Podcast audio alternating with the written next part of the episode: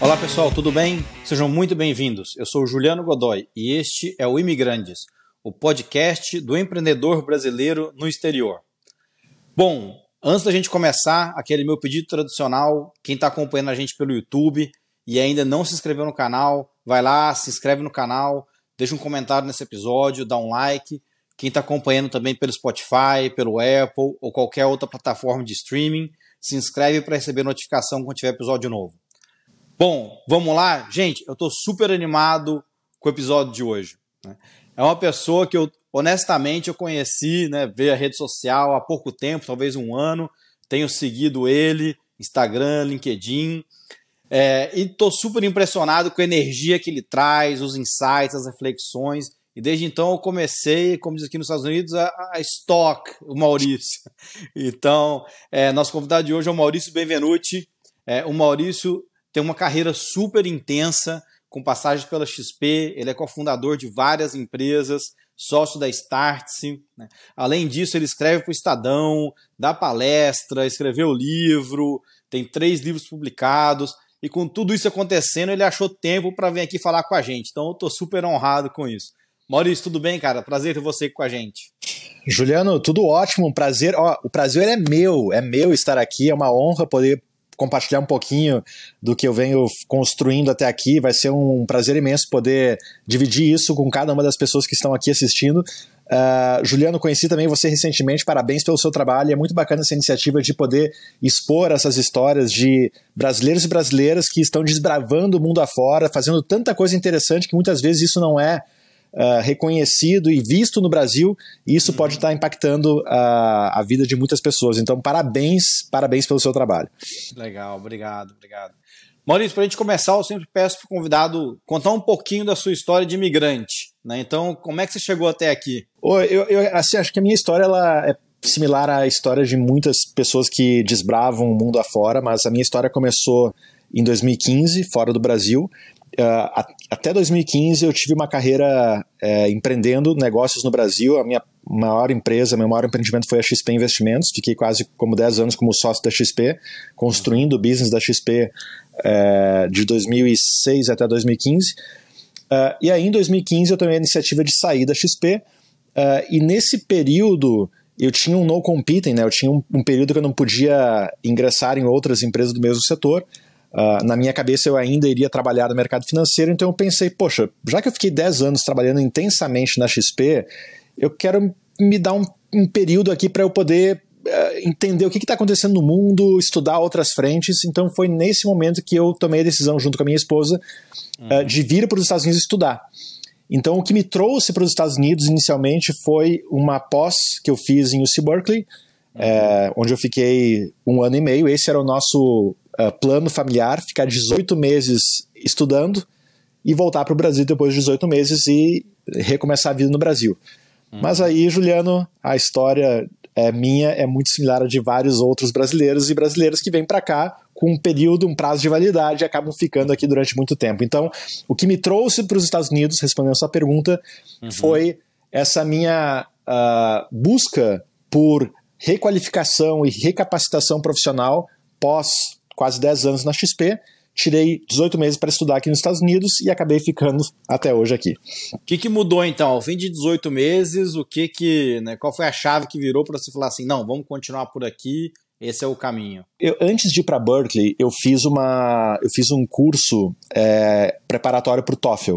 É, e eu fiz esse curso em Miami. O TOEFL, para quem não conhece, é um exame de proficiência que praticamente toda universidade dos Estados Unidos exige dos alunos estrangeiros, né? Pra, é, ele qualifica o quanto você sabe falar inglês ou não. Então, uhum. uh, então eu estava fazendo esse curso numa escola em Miami e o diretor dessa escola, ele no último dia de curso, eu fiz dois meses de curso, no último dia ele apareceu.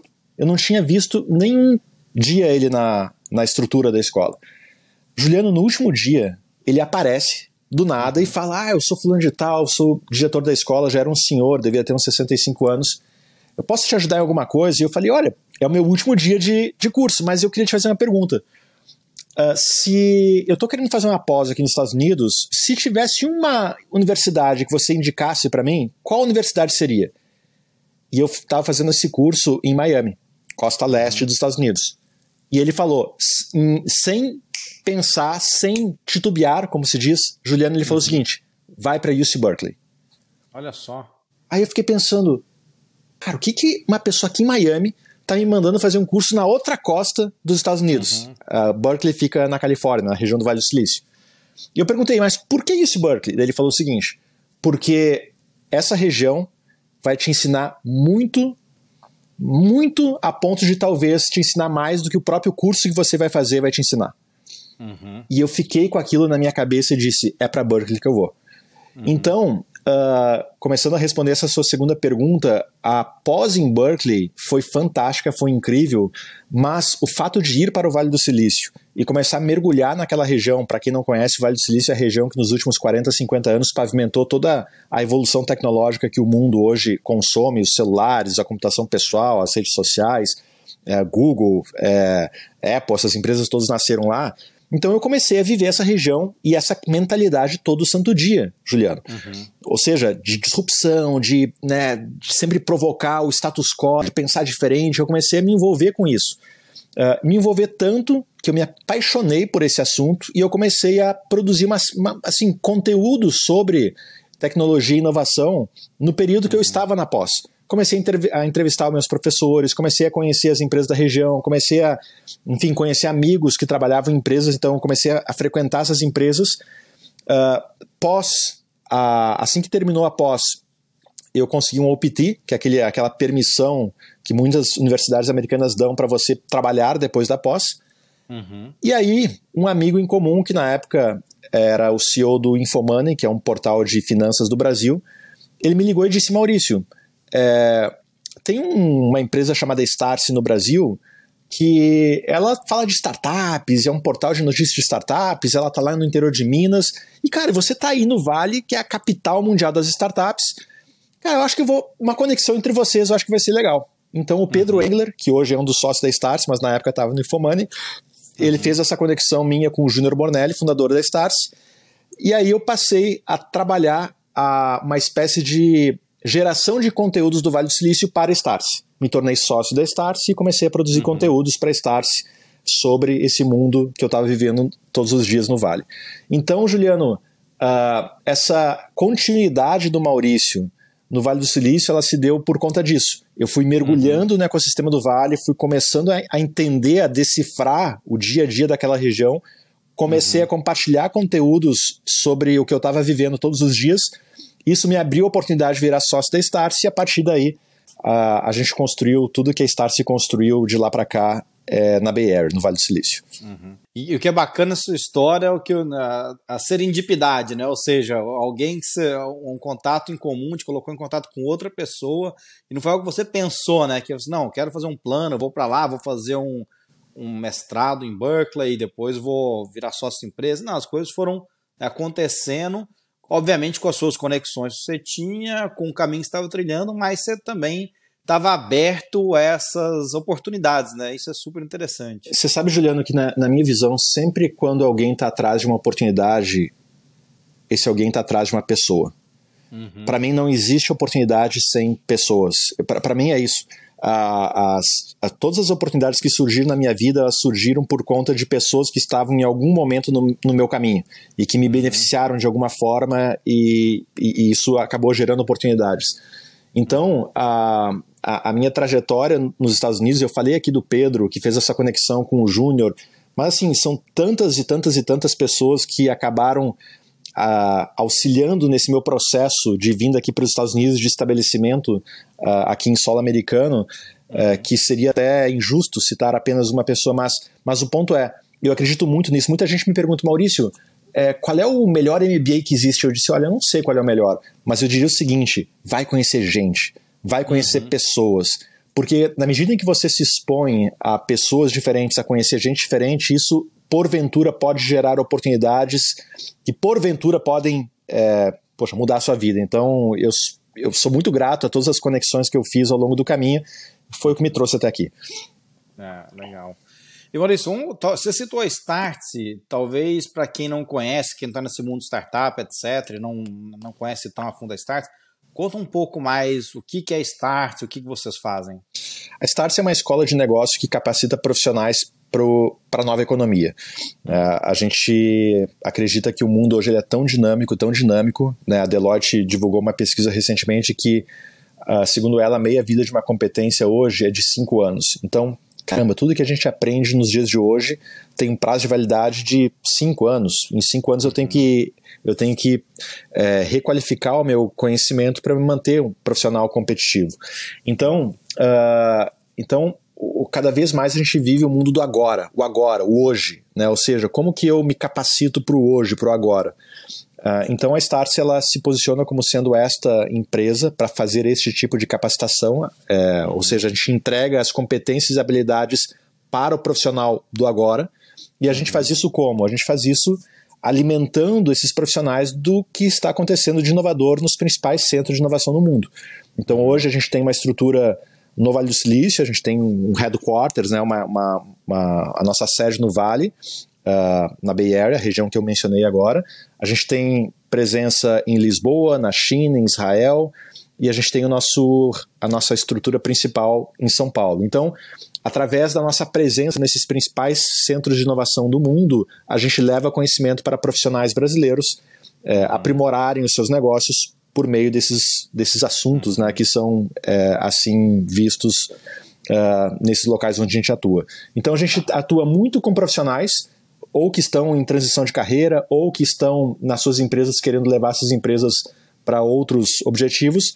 Uh, uhum tanto quanto com empresas, com organizações, onde a gente realiza programas corporativos focados na estrutura corporativa como um todo. Uhum. Mas aí também tem, tem treinamento, né? Eu vi que tem curso online, tem treinamento, e também vocês trazem é, umas turmas para, enfim, para conhecer o Vale do Silício também, né? Perfeito. A gente tem tanto a nossa frente presencial, né, de cursos presenciais, então em uhum. São Paulo, no Brasil a gente tem uma série de cursos de liderança executiva, focados em RH, focados em marketing. Então a gente tem toda uma área de cursos presenciais. Uhum. E dentro dessa área de cursos presenciais, Juliana, a gente tem as nossas imersões para o Vale do Silício, para Portugal. Essa uhum. semana está acontecendo uma em Israel, então a gente realiza essas imersões presenciais para visitar esses ecossistemas pelo mundo.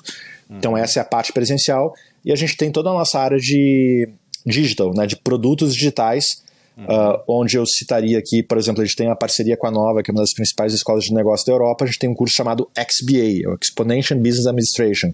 É um uhum. programa de uh, formação executiva em 40 horas com professores do Vale do Silício, da Europa, é Steve Blank, que é o pai do empreendedorismo moderno, que cunhou o termo startups, é um dos professores, uhum. é o fundador do Waze, é outro dos professores, então a gente tem toda uma área de cursos online focados em é, capacitação executiva é, para as pessoas que porventura não podem é, sair do seu ambiente de trabalho para uma viagem ou para fazer um curso presencial, existe toda uma grade online para isso. Uhum, que legal. E Maurício, além da, da Starts, então, eu vi que você também é investidor em várias empresas, etc. Como é que, quais são nos seus principais negócios hoje? Que, como, você, como você tem gastado o seu tempo para gerenciar tudo isso que você faz? A maior parte do meu tempo hoje eu invisto na Stars, né? O meu, meu uhum. digamos assim, é o trabalho onde eu dedico maior, a maior parte da minha raça e do meu suor. É, mas eu atuo também como advisor e como é, conselheiro de algumas empresas, uh, algumas delas uh, com investimentos, outras uh, por meio de convites para fazer parte do board dessas empresas. Uhum. destacaria, por exemplo, a, a Zissu, é uma empresa é, focada na indústria do sono, Uh, faz um trabalho incrível, nasceu como uma DNVB, uma Digital Native Vertical Brand, uma, uma empresa 100% uhum. digital, desde o processo da fabricação até a entrega, tudo, coordena todo o processo, né, não tem nenhum intermediário na, dentro desse, desse modelo de negócios. E hoje é, tem quatro lojas, três em São Paulo e uma em Campinas, Uh, faz um colchão, é o colchão que está presente na, na rede Fazano de hotéis, na Casa Vogue. É, é, um, é, um, é um aprendizado muito bacana poder estar na indústria de varejo. Uh, e eu colocaria uma outra empresa aqui, a, a IU, que é uma empresa uhum. que faz calçados, né? a gente faz tênis, calçados. Também nasceu como uma DNVB, hoje está presente em shoppings São Paulo, abriu agora em Porto Alegre, também com uma presença no mundo é, digamos assim, físico. Legal, legal. E, e, e, uma curiosidade que eu tenho, assim, quando eu vejo gente como você que né, ataca em tantas frentes, né, é investidor, palestrante, é, escreve livro, toca sua própria empresa, etc. Eu sempre me pergunto como é que esse cara faz para o dia dele ter 48 horas, não 24 como o meu. Né? Queria saber o seu segredo. Juliano, eu, eu, acredito muito na gestão de prioridades, né? Ou seja, uhum. como que você faz a gestão das prioridades para você fazer o teu dia render e você dedicar a maior parte do seu esforço àquilo que é prioridade para você. Então, por exemplo, na minha vida não há nada mais prioritário do que a minha família. É, sou marido, tenho, eu sou pai de uma filha de três anos, então tem coisas do meu dia a dia hoje que são prioritárias em função disso. Uhum. Por exemplo, vou dar um exemplo. É, o banho da, da Antonella, minha filha, toda noite quem dá sou eu. Então, a partir das sete da noite, isso é prioritário da minha vida. Não tem nada uhum. que substitua isso todas as noites, de segunda a segunda, é com ela. Então, isso é uma prioridade. A partir, a partir essa é a primeira prioridade. Depois, qual é a outra prioridade? Poxa, Starse, é uma palestra, é um curso que tem que desenvolver, é uma turma que tem que atender, é uma, uma, uma posição num board que foi, que foi exigida e eu tenho que. Então, na medida em que essas prioridades elas são elencadas, no meu ponto de vista, a minha humilde opinião, fica muito mais fácil você uhum. tomar as decisões de como alocar o seu tempo de uhum. acordo com as atividades que você tem a fazer. Então, Juliano, eu me programo sempre assim. De acordo com as prioridades daquele momento, eu faço é, a gestão do é. meu tempo com base nelas. E aí o importante é o seguinte, Juliano: a importância de falar não. Uhum. Olha, eu sou uma pessoa que eu falo muito não, porque eu sei muito bem quais são as minhas, as minhas prioridades e uma vez que eu sei quais são elas, eu não consigo fazer tudo para todos. Então, uh, muita gente fala que o, o, não é uma das principais armas que todo grande líder possui. Né, porque uhum. geralmente são esses nãos que te levam a desviar do foco e fazer o teu dia se tornar improdutivo. Uhum. É, então, gestão de prioridades e saber falar não, eu diria que são duas formas que eu uso para poder fazer o meu dia render. Bacana, é verdade. Não, e clareza é fundamental, né? Eu já, já ouvi várias vezes que, assim, ó, às vezes a pessoa, não é que ela não tem, né, é, é, é, essa, essa falta de clareza do que ela quer, é isso que acaba né, fazendo uma má, má gestão do tempo, né? Então, tem isso fundamental. Mas eu queria tocar no tema família que você falou, né? Você falou, ó, minha primeira prioridade é minha família, né? É, pelo que você me contou no começo da conversa, você veio para cá, você foi para Miami, não tinha. E depois Berkeley meio que apareceu sem querer, né? É, como é que a família embarcou nessa jornada assim, sem muito destino final? Foi tranquilo? Sua esposa falou: olha, vamos deixar a vida me levar? Ou não? Foi assim: como assim? A gente acabou de chegar em Miami, vamos para Berkeley agora? Que história é essa? Porque muita gente sofre um pouco com isso, né? De, de querer ter uma estabilidade, etc. Como é que foi o seu caso, pessoal? Juliano, para mim, é, a estrutura familiar é a base para qualquer tomada de decisão. E falando especificamente da vinda para os Estados Unidos ou da ida de um brasileiro ou brasileira para o exterior, para outro país, para mim a questão familiar é o que faz essa pessoa ou essa família se manter. Uhum.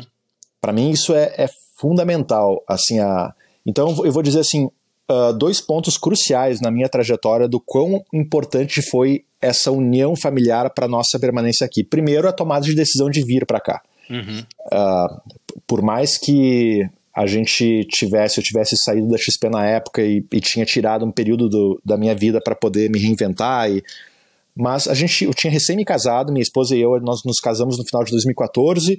Em 2015, ano novo, ambos sem emprego, minha esposa também não estava não tava empregada na época, vamos para os Estados Unidos. Quer dizer, loucura. Uhum. Uh, mas união familiar, é isso que vamos fazer, maravilha. Eu acho muito importante esse, esse compromisso que a família faz em estabelecer uhum. um prazo de validade, uhum. Juliano eu e minha esposa, a gente estabeleceu o prazo de 18, esse era o nosso prazo, 18 meses. Quando a gente definiu que a gente ia fazer uma pós e tudo mais, a gente definiu, olha, a gente vai ficar nos Estados Unidos 18 meses. Uhum. Esse, esse é o prazo que a gente vai nos dar enquanto família. Se em 18 meses a gente não tiver nada claro aqui, a gente volta. Tá. Então a gente foi com um plano muito 18 meses para ir, para uh, eh, desvendar o que a gente estava querendo desvendar, e se nada tivesse acontecido, a gente voltaria.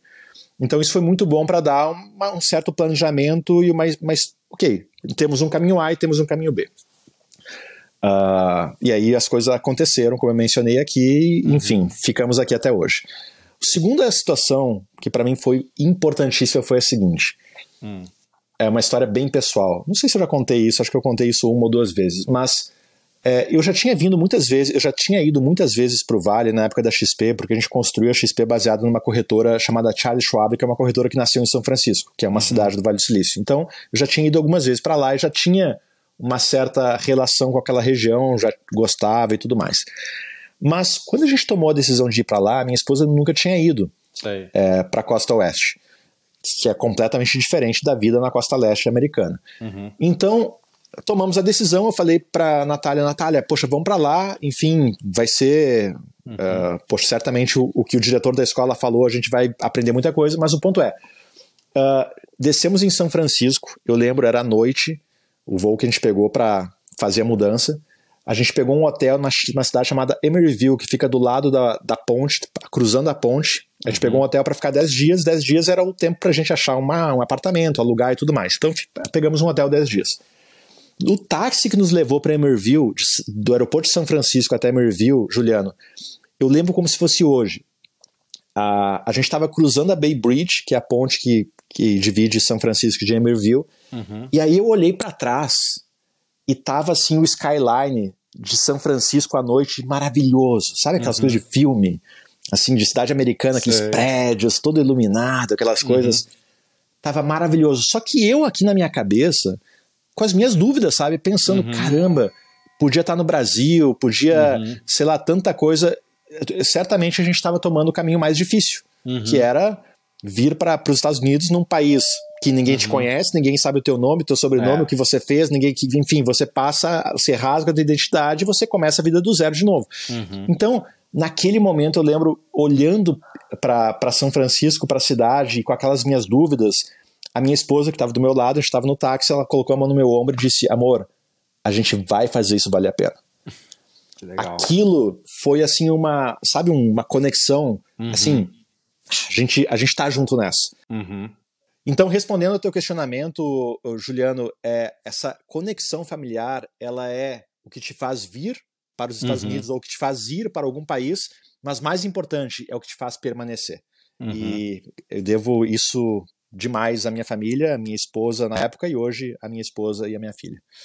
Que legal, bacana. Essa parceria é, é fundamental, né? É fundamental. Sem isso, demais. Sem isso não dá para ficar. Eu já vi muita história de gente que, enfim, é, um, né, um, um do casal veio porque era uma excelente oportunidade é, executiva para ele ou para ela, e depois né, o parceiro ou a parceira não estava 100% né, on board, ou entendendo que assim, o estilo de vida é diferente. Eu sempre falo aqui no canal assim, tem um monte de. Todo mundo. Né, a gente vive num mundo hoje de, de mídia social que todo mundo só coloca né, o lado bonito da vida. Né? Mas morar aqui, principalmente nos Estados Unidos, tem muita coisa que eu brinco que a Globo não mostra, né? Então, cara, a Globo não mostra a gente lavando roupa no final de semana, tomando conta da casa, buscando os filhos na escola, né? Tendo que, etc, etc. Então, qual, qual assim, para você, qual foi a principal mudança que você teve no seu estilo de vida no Brasil versus o estilo de vida que você teve que adotar aqui nos Estados Unidos? Juliano, isso que você falou para mim é um dos principais pontos que separa a vida, o estilo de vida brasileiro do americano.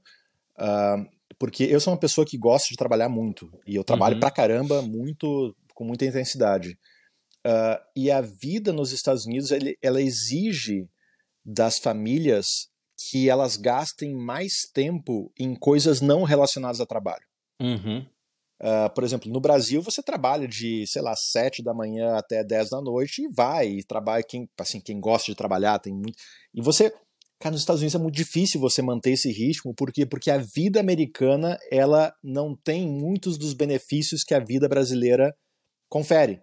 Os uhum. benefícios de serviço, de.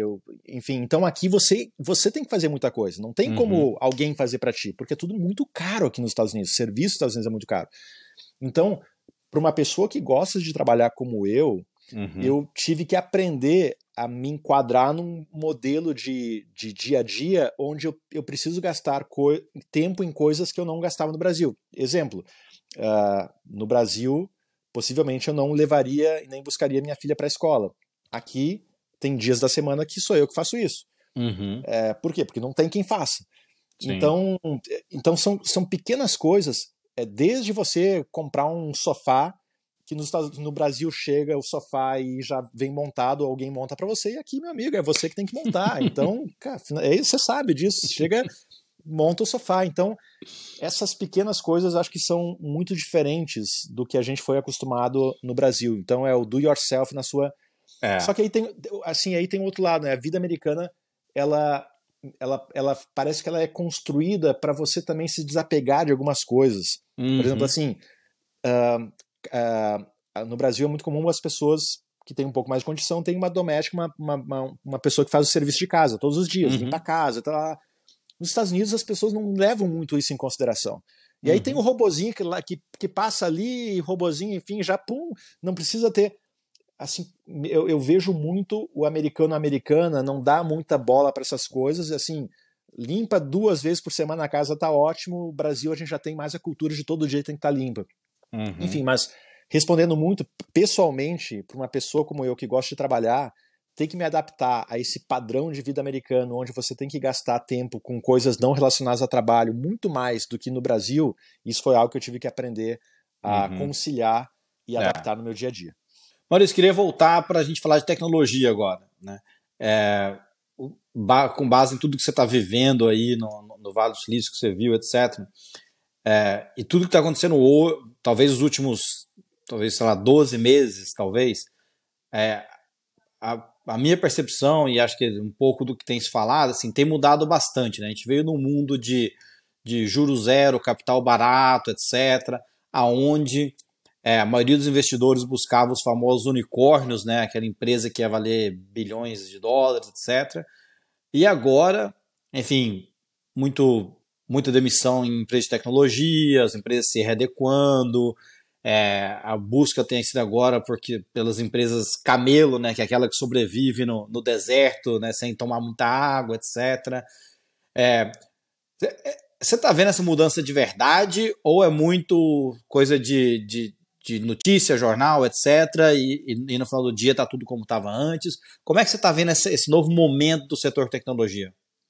Juliano, mudança de verdade, com certeza. A, hum.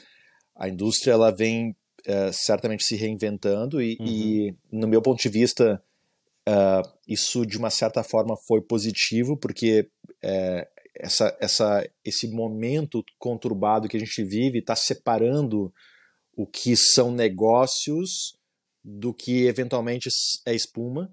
Uhum. Uh, e isso é, isso é bom, isso é bom para todo mundo, isso é bom para quem investe, isso é bom para quem consome, isso é bom para cliente, isso é bom para. Então, uh, aquela época dourada de você facilmente conseguir investimentos, eu acho que isso é passado no meu ponto uhum. de vista. Os, o, o, investidor hoje ele é cada vez mais ciência e menos emoção. Uhum. Ele é cada vez mais focado em números e menos em, é, enfim, coisas é, intangíveis. Então isso faz com que o mercado seja muito mais guiado por por indicadores, por, por, por, por aspectos tangíveis. Uhum. Uh, então a, a, a indústria está se reinventando muito nesse aspecto. Então, falando especificamente do setor de tecnologia, uh, que viu nos últimos anos uh, milhões, bilhões de dólares serem investidos por meio de fundos de venture capital mundo afora, uh, os fundos agora estão muito mais é, com a mão muito mais fechada, uhum. um, por, meio, por, por conta do momento, dois, Juros altos fazem com que o investimento em outros ativos de menor risco se tornem atraentes. Então, porque eu vou investir numa startup que o risco é altíssimo, se eu posso investir num investimento mais conservador, uh, que me dá um rendimento interessante. Uhum. Então, toda essa conjuntura de fatores está reinventando o mercado. Uhum. Uh, acho que isso, isso, é, isso acaba sendo, no meu ponto de vista, ele traz um ponto positivo, porque o empreendedor e empreendedora hoje tem que ser muito mais pró-geração de resultado do que no passado. Para uhum. mim, isso é super positivo. A gente viu inúmeros negócios que levantavam rodadas e rodadas e rodadas de investimento, mas que eram todo ano dando negativo. Uhum. Não que isso não seja ruim, existe um modelo de negócio para isso, está tudo certo. Uh, mas a busca insensata, a busca uh, de, de, você apenas viver uh, ah, para levantar a próxima rodada de captação, para mim isso é um pouco estranho, sabe, uhum. Juliano? O negócio ele, ele é feito para gerar lucro, é assim claro. que ele fica em pé. Uhum. E, e, você, e você prezar pela lucratividade tem que ser uma prioridade.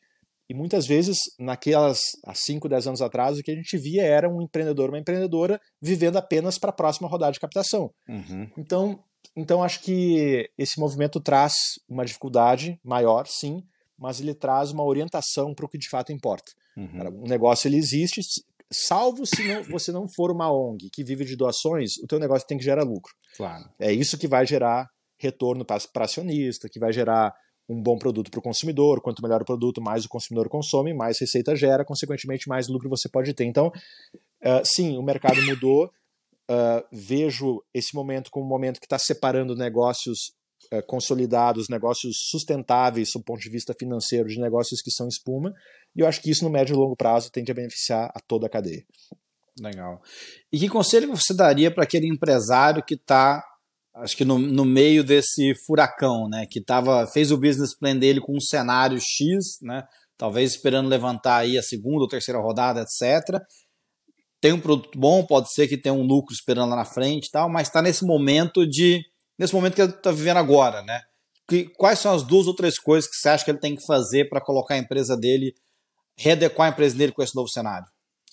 Maravilha. Primeiro ponto é ter a ciência de que as grandes oportunidades não nascem quando o tempo está bom. As uhum. grandes oportunidades, elas geralmente elas surgem no meio da tempestade.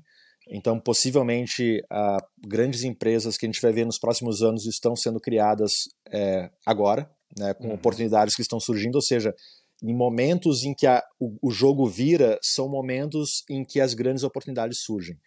É, a gente viu isso ao longo da história, a gente viu isso lá na, é, desde a Segunda Guerra Mundial, sempre os momentos de crise criaram oportunidades. Recentemente, a crise de 2008 do subprime fez nascer a sharing economy, nasceu Uber, nasceu Airbnb, todo esse conceito de, é, de economia compartilhada que hoje é muito comum nas nossas vidas, nasceu há 15 anos atrás, depois de uma crise. Então, primeiro, tenha ciência disso. Segundo, é, no meio de uma, de uma tempestade, é, busque adotar o que eu chamo de módulo lunar da sobrevivência. Hum. Foi exatamente isso que a gente adotou na XP em 2008, quando a gente passou por aquela crise, a gente adotou. Entramos em módulo lunar de sobrevivência. O ponto é, imagina se você está indo para a Lua. Cara, um astronauta não vai para a Lua e leva o que ele acha que vai usar. Uhum. Cara, você está indo para a Lua, você, tudo, todo o espaço é milimetricamente calculado. Você leva só o que você sabe e tem certeza que você vai usar. Você não uhum. leva nada extra. Então, traz isso para o teu negócio.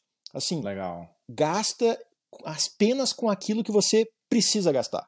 Uhum. Eu lembro que em 2008, na época da XP, a gente até trocou o papel do banheiro por ar quente, porque gerava uma economia, era pequena, mas no final do mês era considerável. E, de uhum. novo, em momentos de crise, a gente tem que ir uhum. para a lua e gastar só com aquilo que a gente vai usar. Então, módulo lunar de sobrevivência. Poxa, busca assim. Agora, é, assim, não é o momento de você ter um apego com seus mimos. Cara, uhum. Deixa a Nespresso de lado, deixa. Assim, busca controlar o gasto nas coisas que você pode, é, ou seja, minimiza esses gastos uhum. e, de fato, é, investe apenas aquilo que você precisa investir. Eu acho que são duas dicas que, pelo menos nos nossos negócios, a gente usa. Primeiro, a gente tem sempre essa ciência de que nesses momentos são os momentos que surgem as grandes oportunidades. Uhum. Então é, é, sempre bom estar atento. Por exemplo, eu geralmente eu acordo mais cedo e durmo mais tarde nesses momentos. Uhum. É, por exemplo, é, acho que quem está nos vendo agora em meados de 2023, é, é, a, gente tá, a gente viveu principalmente no início do ano esse boom da inteligência artificial, ChatGPT. Isso vai reinventar o nosso mundo quando surgiu isso, eu passei a dormir duas horas da madrugada, acordar cedo, eu comecei a colocar horas nos meus dias. Por quê? Porque, de novo, estamos numa crise e está surgindo alguma coisa com poder uhum. muito grande. Opa, cara, como é que eu invisto energia nisso para tentar construir algum tipo de negócio ao redor desse, desta novidade? Então, primeiro, é, nesses momentos são os momentos que surgem as grandes oportunidades, e segundo, módulo lunar da sobrevivência. Uhum. Essa, essa é uma boa, módulo lunar, essa, essa eu vou lembrar. o pessoal eu, geralmente é, não esquece. É, essa eu vou lembrar. É, eu, tra eu, trabalhei 10 anos na Ambev, né?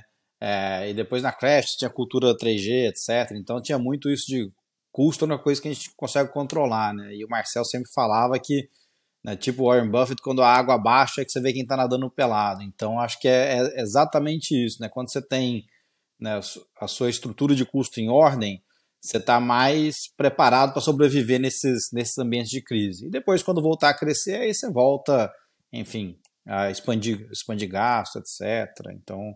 Perfeito. Foi, foi exatamente o que a gente fez na pandemia na Startse. A gente chegou ao ponto de entregar a nossa sede, de assim, uhum. assim, tudo que não era necessário na época da pandemia, porque a Startse era uma empresa até a pandemia onde boa parte da sua, da sua receita era oriunda de cursos presenciais. Uhum. Como os cursos presenciais deixaram de acontecer na pandemia, a gente uhum. teve que módulo na sobrevivência. Tudo que não uhum. era necessário a gente cortou. Uhum. Entregamos sede, todo mundo foi trabalhar em casa, enfim, a gente fez realmente o, o, a lição de casa para conseguir salvar o que a gente podia salvar em termos de recursos, né? Como é que a gente é, uhum. é, preserva o nosso caixa e garante uma perpetuidade maior do nosso negócio. Então, Legal. módulo lunar da sobrevivência. E Maurício, você falou do. Você mencionou o famoso Chat GPT, né? Que tá, tá na mídia aí nos últimos, sei lá, três, quatro meses, etc. O que mais você está vendo? O que, que você está vendo de tendência em termos de inteligência artificial? Qual o potencial que você está vendo? É realmente um potencial de verdade ou é uma hype tipo, é, sei lá, 3D, 3D printing, que, coisas que não que tinha uma hype, mas é metaverso, né, que, não, que realmente não se não se viu é uma aplicação prática. Você vê que, o, que a inteligência artificial vai entregar tudo isso de verdade? Essa é uma opinião pessoal né, que eu tenho. Uh, eu acredito que uh, a característica de uma inovação que a faz se tornar mainstream, que a faz se tornar uma inovação de massa, né, que uhum. impacta a vida de, de milhões e milhões de pessoas, é o fato de ela ser capaz de atingir o cidadão e a cidadã comum. Uhum. Para mim, esse é o princípio de uma, de uma inovação com capacidade de transformação na casa dos bilhões de pessoas.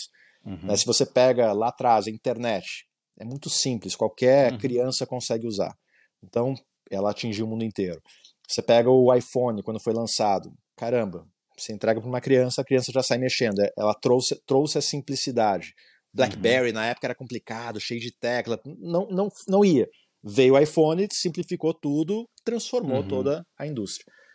Na minha visão, a inteligência artificial ela não é de hoje, né? ela já uhum. existe há muito tempo, uh, mas o que o ChatGPT trouxe foi a primeira, ou possivelmente uma das primeiras aplicações de inteligência artificial com essa capacidade de atingir os cidadãos e cidadãs comuns.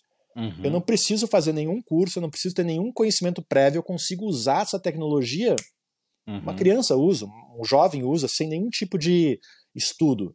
Uhum. Então, para mim, esse, essa característica coloca o elemento no ChatGPT e nas tecnologias similares de se uhum. tornar mainstream.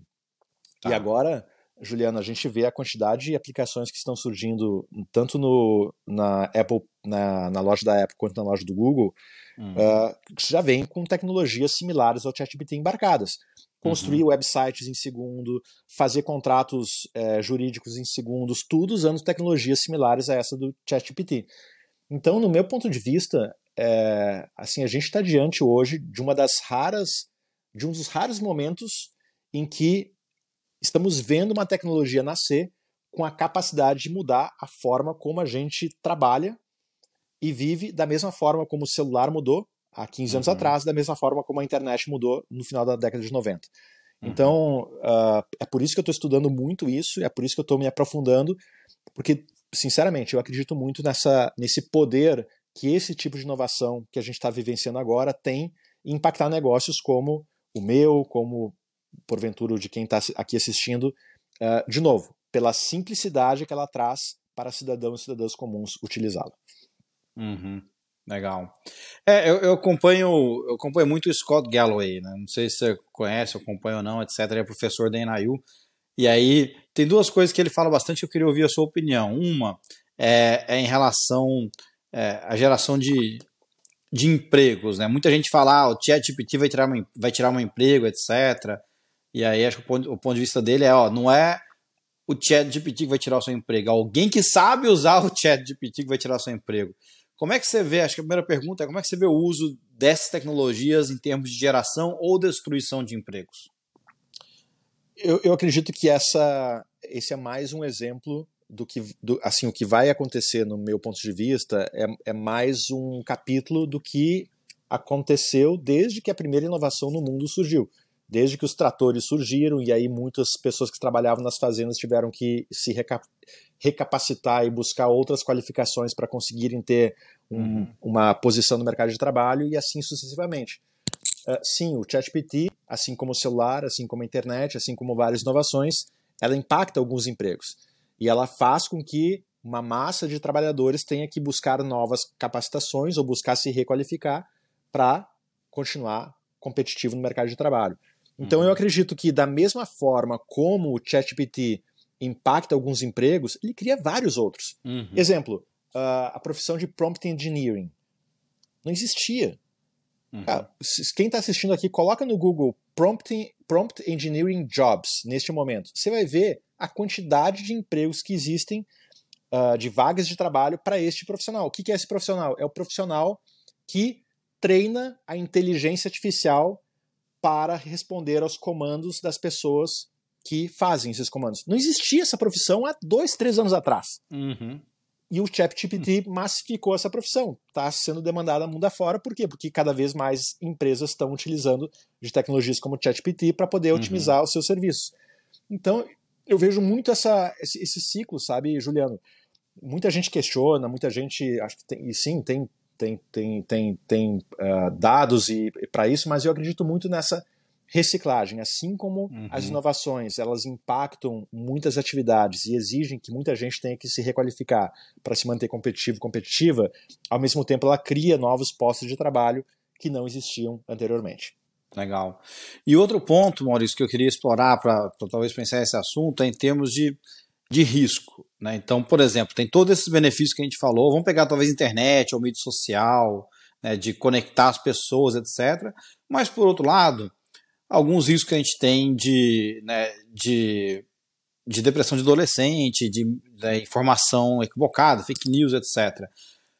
Você já tem mapeado assim, alguns riscos que o ChatGPT pode trazer, enfim, no, no futuro para a gente? Acho que principalmente temos de informação, porque assim, acho que o principal risco é se as pessoas confiarem cegamente naquilo que está lá e ele né, e, e tem informação incorreta. É, esse é um risco verdadeiro? Você vê alguns outros riscos? É, o ChatGPT, na verdade, ele expôs numa escala é, maior e num, numa capacidade é, muito mais simples, né, numa, com uma facilidade muito maior, ele expôs o que hoje já existe disponível na internet. Uhum. Né? Ou seja, a, as notícias, as fake, news, as fake news que podem hoje existir, elas já estão aí. Uhum. A gente vai lá e pesquisa alguma coisa na internet e a gente vai ter uma porção de resultados e é uh, a capacidade de cada um de nós aqui de ler aquelas informações e tentar separar o que faz sentido e o que não faz sentido que é, o discernimento ele é muito nosso. As fake news elas já existem. O ponto é, ah. onde é que eu quero chegar? Elas já existem. O que o ChatGPT fez foi, ela pega essas informações da internet e está jogando na cara das pessoas numa facilidade, com uma rapidez muito maior. Uhum. Então, uh, eu acho que sim, é, o trabalho de tornar tudo que é apresentado, não só no ChatGPT, mas aí eu coloco uh, nos buscadores, em, em Google uhum. e tudo mais, é um trabalho que, sim, precisa ser é, é, continuado. As empresas já fazem um trabalho uhum. muito grande em relação a isso. As redes sociais, volta e meia, excluem milhares de contas é, fakes, né? Enfim, é um trabalho que... Mas, mas eu acredito que é, é quase como um endless job. Sim. Não vai ter, não vai ter fim. É, uhum. Por mais que a gente, a gente faça todo um esforço, eu diria, o discernimento ele tem que ser de cada um. Ou seja, fui lá no ChatGPT, ela me deu uma resposta, peraí, sabe? Deixa eu ver o quanto isso. Oh, ok, fui lá, ele escreveu isso, eu pesquisei, isso vem de uma fonte de uma universidade americana, tá lá, maravilha. Uhum. Faz sentido. Então, uh, eu acredito que é um trabalho, respondendo a pergunta, sim, existem inúmeras informações que não são verdadeiras postas ali, uhum. porém essas informações já estão disponíveis, não é nenhuma novidade, a novidade é que a, a geração dessas informações está sendo feita de uma forma muito mais, rápida rápido. e simples. Uhum. Uh, e segundo, uh, assim como já deve ser feito hoje, o que a gente lê e vê na, na internet a gente não presumir que aquilo é uma verdade absoluta. Poxa, uhum. deixa eu pesquisar minimamente a fonte disso para entender se, se eu posso confiar ou não. Mano, eu queria te perguntar um pouquinho agora sobre o Vale do Silício, porque ele tem toda essa aura né, de inovação, tecnologia, etc. Mas acho que também tem alguns movimentos acontecendo. né, de seja de ter outros hubs agora, então acho que está ficando mais descentralizado. Você mesmo citou que a Start está em outros lugares, né? É, Israel, etc. Aqui no Texas, eu estou em Dallas, então no Texas tem Austin, que é um hub grande também em tecnologia. É, e também a questão da economia da Califórnia, né, que também é, acho que tem impactado. Você tem visto isso de verdade no Vale? Você tá, tá, é, tá virando é uma fase de decadência ou não? O Vale sempre vai continuar tendo essa aura de tecnologia e esses são problemas que, sei lá, vão se arrumar ao longo do tempo. Qual que é a tua visão? Eu entendo o que o Vale está passando hoje é mais um ciclo do que ele já passou ao longo dos uhum. últimos anos. Né? Ele passou pela crise uh, do estouro da bolha, dot-com uhum. bubble, né, no final da década de 90, início dos anos 2000, se reinventou, uh, passou pela crise subprime, se reinventou, está passando por essa crise e se reinventando. Então, uhum. eu não vejo como uma decadência, mas eu vejo como um período de transformação. O Vale do Silício hoje, eu fui ano passado é, seis vezes para o Vale, eu fui uma vez esse ano, estou indo agora de novo. O Vale que eu fui ao longo, eu moro em Miami agora. O uhum. Vale do Silício que eu fui pós-pandemia, que eu conheço, pós-pandemia, ele é diferente do vale que eu morava pré-pandemia. Uhum. É diferente em vários aspectos. Então, sim, o vale está diferente, a, a, a, região ela foi uma das que mais perdeu população entre as principais regiões metropolitanas americanas, muita gente uhum. saindo das, dos altos aluguéis, das altas uhum. taxas, dos impostos, do clima da Bay Area, que não é um dos melhores, e indo para Austin, para o Texas, para Miami, para Flórida, buscando uhum é, taxas mais acessíveis e talvez um estilo de vida um pouco mais é, equilibrado. Então, Juliano, eu acho, eu acho que o Vale do Silício está vivendo um momento de transformação, uhum. é, onde o modelo que o Vale do Silício construiu, principalmente pós é, crise de 2008 para cá, ele está sendo revisto, uhum. muitas coisas estão sendo é, mantidas e muitas coisas estão sendo transformadas. E, mas o ponto para mim é uh, um dos principais elementos que faz um ecossistema de, de, inovação ser inovador é o conhecimento que existe nele. Uhum. É o capital intelectual. E aí, quando você vê o Vale do Silício e você começa a observar, caramba, o centro de pesquisas da NASA está lá. Então, uhum. pesquisadores do mundo inteiro moram no Vale para trabalhar na NASA.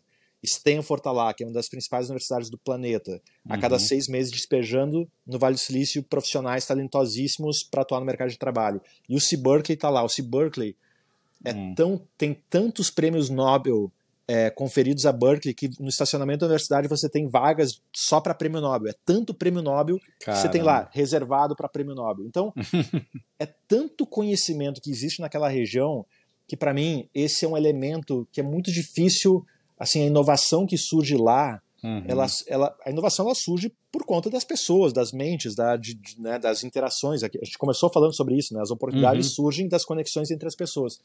Então, é, eu diria é muito difícil ter um lugar no mundo, Juliano, que con concentre tanto capital intelectual de altíssimo nível como o Vale do Silício. Uhum. Então, o Vale do Silício ele, ele pode estar vivendo sim uma transformação no setor de startups e tudo isso que a gente está vivendo e, e, vai se assim está se transformando. Não será como era antes, uhum. mas uh, eu continuo enxergando o Vale como um grande epicentro gerador de, uh, de, de, inovações transformadoras por conta dessa capacidade que ele tem de atrair muita gente boa no único lugar. E pasmem, olha só, a gente está falando aqui de ChatGPT. Uhum. ChatGPT nasceu aonde? São Francisco, Vale do uhum. Silício. É mais, um, mais uma prova. Mais uma prova. Pós-pandemia, é. uma empresa que está reinventando o mundo surge no Vale do Silício. Uhum, legal. Maurício, agora eu quero mudar totalmente de assunto, se for, se for tudo bem para você. A gente falou tecnologia, falamos de Vale, etc. Eu queria que você falasse um pouco dos seus livros, cara. Como é que foi assim? Desse, um, como é que você arrumou tempo para escrever livro? E dois, assim, como é que foi a, a decisão de escrever? Por que escrever? Principalmente assim, é, no Brasil, se lançou no Brasil, não, não, é um país conhecido né, pelo hábito de leitura, etc. Então, qual foi o seu, seu motivador? Conta um pouquinho mais dessa, dessa aventura aí. Juliano, a principal motivação eh, foram duas, as principais motivações. A primeira, é, eu sou filho de professores, meu pai e minha mãe hum. professores, então eu cresci numa família de educadores que a educação sempre teve presente no café da manhã, no almoço e no jantar. Então, compartilhar conhecimento, se doar pela educação, isso teve na minha vida desde que eu nasci. Uhum. Uh, então esse foi o primeiro, primeiro grande motivo. Uh, ou seja, eu tenho um, um apreço enorme pelos, pela, pela, pelo legado que meus pais deixaram. É, e, e, assim, dar continuidade a isso para mim é super motivador. Eu não sou um professor de formação, mas eu atuo uhum. numa empresa em que a educação é o pilar. E o segundo motivo foi o seguinte: é, eu cheguei no Vale em 2015, saído da XP, acabado de construir um negócio é, relevante no Brasil, e eu comecei a, a, participar de eventos, meetups e encontros, e comecei a conhecer gente. E Juliano, na época eu estava com 33 anos, e eu achava que sabia alguma coisa, né? tinha construído a XP e tudo mais, e eu comecei a tomar um olé e um tapa na cara todos os dias de garotos e garotas de 19, 20 anos na época, que começaram a me dar uma lição de uma porção de coisas que eu não fazia nem ideia. Hum. E eu comecei a. Eu, eu saía de cada evento, parecia que eu tava, tinha tomado um nocaute numa luta. Porque uhum. eu, assim, caramba, era tanta coisa nova que eu via, era tanta gente incrível que eu conhecia, tantos jovens que estavam me ensinando coisas que eu jamais tinha pensado na vida, que aquilo foi começando a mexer comigo e me impactar. E foi uhum. me reinventando enquanto é, pessoa e enquanto uhum. profissional. Então, assim como isso me impactou, aí vem um segundo motivo de escrever um livro, eu pensei, caramba, se isso aqui está me impactando, como é que eu posso, me impactando positivamente, como é que eu posso uhum. é, é, transmitir isso para que mais pessoas também possam ser gente. impactadas? Uhum. E aí uhum. surgiu a ideia do livro. Um colega meu chamado Ricardo Jeromel, que morava no Vale na época, já tinha escrito um livro. Ele falou: Maurício, te ajudo. E aí ele uhum. fez as conexões, me deu as dicas e nasceu Incansáveis, que foi o meu primeiro livro que eu, que eu, nasci, que eu nasci, que eu lancei em 2016. Uhum. Legal. Depois do Incansáveis teve. Quais são os outros dois? Teve o Audaz, que eu lancei eu... em 2018, e na pandemia eu lancei Desobedeça. Desobedeça. A sua carreira pede mais. Uh, eu tenho, eu tenho um, uma, uma forma de escrever que eu, eu busco escrever em muito, muito pouco tempo. Então, hum. como, é que, como é que eu me organizo para escrever? Eu separo quatro meses da minha vida, por exemplo, incansáveis. Eu separei quatro meses da minha vida acordando 5 da manhã, das 5 da manhã até as 10 da manhã, escrita, todos os dias. Uhum. Segunda a segunda, sábado, domingo, segunda, terça, 5 da manhã até as 10 da manhã. Uhum. E aí, em quatro meses diretos, nasceu é, o primeiro livro. Audaz demorou um pouquinho mais, foi meio ano, mas no mesmo, mesmo modelo, uhum. 5 da manhã até 10 da manhã, e Desobedeço na pandemia no mesmo formato. A pandemia, eu comecei a escrever antes da pandemia, veio a pandemia, eu tive que interromper um pouquinho a escrita no meio para ajustar as coisas, uhum. mas depois eu segui, demorou mais ou menos um ano para ser escrito, mas no mesmo formato. E como é que você faz o lançamento lá no Brasil, morando aqui, entendeu? Porque como é que você faz para eu vi que você vendeu mais de 6 milhões de livros, né? Que para o Brasil, cara, isso é fenomenal. Né? Então, como é que você consegue, enfim, alavancar essas vendas estando aqui fora, sem estar sem tá fazendo evento presencial, etc. Que dica que você tem? Juliano, na minha visão, seja um livro, seja qualquer outro produto, eu acredito muito em você fazer com, a, com, com o cliente, não para o cliente. Com hum. as pessoas, não para as pessoas você fazer um produto e lançá-lo com as pessoas é bem diferente de você lançar para as pessoas. Hum. Então, por exemplo, isso não só para os nossos pros livros, mas boa parte dos produtos que a gente lança na Starse, na Zisul, na Yus, as outras empresas nas quais eu sou sócio, a gente sempre traz o cliente, o consumidor para dentro do processo produtivo, hum. para ele fazer parte. Então, o Desobedeça, que foi o meu último livro que foi lançado na pandemia, uh, a tagline do livro, A Sua Carreira Pede Mais, foi escolhida pelo leitor e não, e não foi uma coisa que a editora ou o Maurício escolheu. Desobedeça foi um título que veio de uma pesquisa que a gente fez na internet. Uh, a gente convidou, uh, fez um convite para os seguidores do Maurício. Quem, uh, quem quer participar? Estou escrevendo um livro. Quem quer participar para dar dicas e a, me ajudar no processo de escrita? Tiveram lá 300 pessoas que se candidataram, criamos um grupo com essas 300 pessoas, primeiro uhum. capítulo, to, preço foi definido por ela, se o livro ia ser preto e branco ou colorido, tudo, ou seja, o livro praticamente todo, ele foi feito com o leitor e não para o leitor. Uhum. E, na, e na minha visão, Juliano, essa é uma das principais formas de você criar advogados e advogados do seu produto, uhum. que vão te defender, que vão te promover, faça chuva, faça sol. Então, a, o processo de lançamento dos meus livros, todos eles eu sigo essa mesma cartilha, de trazer o leitor para dentro do processo produtivo, fazer com que ele realmente seja um agente ativo no, no processo de escrita, uhum. uh, e o lançamento ele é quase como uma consequência, não, não, é meio que um processo que ocorre naturalmente, uhum. é, porque o livro, o livro acaba se tornando tão parte da vida da pessoa que está ali construindo junto com o autor, e muitas vezes a gente entrevista depois as pessoas que participaram do processo e eles falam assim, Maurício, eu me sinto tão autor quanto você. Legal. Mesmo sem escrito o livro. Então, acho que esse é o poder de você fazer com as pessoas e não para as pessoas. É você criar advogados e advogadas que te defendem, que te promovem de uma maneira genuína e espontânea. Maurício, cara, dica super bacana. Eu tenho mais umas 50 perguntas, mas eu vou respeitar o seu tempo aqui, senão ficava mais umas 5 horas. Mas eu vou pro meu quadro de rapidinho, então, só para a gente finalizar. São quatro perguntinhas, me diz aí a primeira coisa que vier na sua cabeça, tá bom? Vamos lá. É, vamos lá, o que, que você mais sente falta do Brasil? Família, pai e mãe. Boa. O que, que você descobriu aqui que agora você não vive sem? A facilidade de acesso. Não sei se é, é, é porque eu estou tentando. Eu, é para responder rápido, mas assim. Mas, pe fica... Pede pelo app, chega em casa. Caramba, uhum. isso, é, isso é surreal. Cara. Pede de manhã, uhum. de tarde já está na tua casa. Então, uhum. essa facilidade de você ter aquilo que você quer. É muito fácil e rápido de você ter as coisas que você quer. E Maurício, que conselho você daria para quem, para aquele brasileiro que quer começar a empreender aqui nos Estados Unidos? Vem da forma correta, vem da maneira, sabe? Stop. Uhum. Stop significa para e segue, sabe? Os Estados Unidos ele é um país fantástico, repleto de oportunidades, mas vem da maneira certa, sabe? Uhum. Vem, tem muita gente que vem para cá e tenta dar o jeitinho brasileiro e fazer aquilo, não sei o que. Estados Unidos não funciona as coisas assim. É um país que te dá um mar de oportunidades, te abre as portas, é um país feito de imigrantes, o imigrante tem o seu, o seu a sua vez aqui no território americano, porém, os Estados Unidos é um país a, a, a, por que, que você é multado se você não para na placa pare? Porque tem que parar. Às vezes as uhum. pessoas não uhum. entendem isso. Porque tem que parar. Então, eu diria, para quem vem para cá, estuda, entende as leis americanas, entende todo o processo de vinda para cá, vem da forma correta, é, o que eu eu tô aqui desde 2015 e eu já vi grandes amigos voltarem para o Brasil porque vieram meio que atravessado, não conseguiram uhum. se encaixar de forma legal e voltaram. Vem bonitinho que as coisas dão certo. Legal. E por fim, tem algum livro, um filme, um podcast que você gosta e, e queria deixar de recomendação para gente? Pô, tem vários.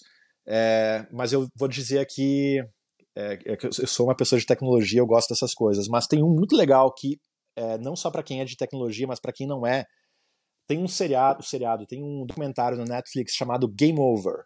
Game hum. Over.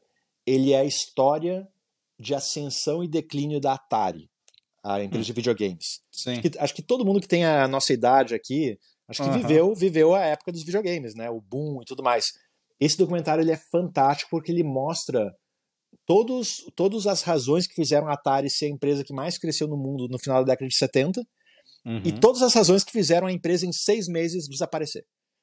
Ah. E isso é uma lição para quem, não só para quem é de tecnologia, mas para toda pessoa que curte empresa ou que é empresário, empresária, é uma lição. Eu não vou falar aqui, mas tem uma cereja no bolo no final do documentário que é fantástica, incrível, que eu fiquei de boca aberta quando eu soube dessa história real, que pouquíssima uhum. gente sabe e é muito característica da Atari. Então, Game Over tá no Netflix, a história de ascensão e declínio da Atari. Bacana, dica legal. Esse eu não assisti não, vou assistir agora, com certeza. Maurício, muito obrigado de novo. Prazer ter você com a gente, compartilhar esse monte de conteúdo, pô, um monte de informação bacana. Onde o pessoal te acha? Faz aí o seu merchan agora. O que você, o que você quiser deixar? Website, LinkedIn, Instagram, o que você quiser.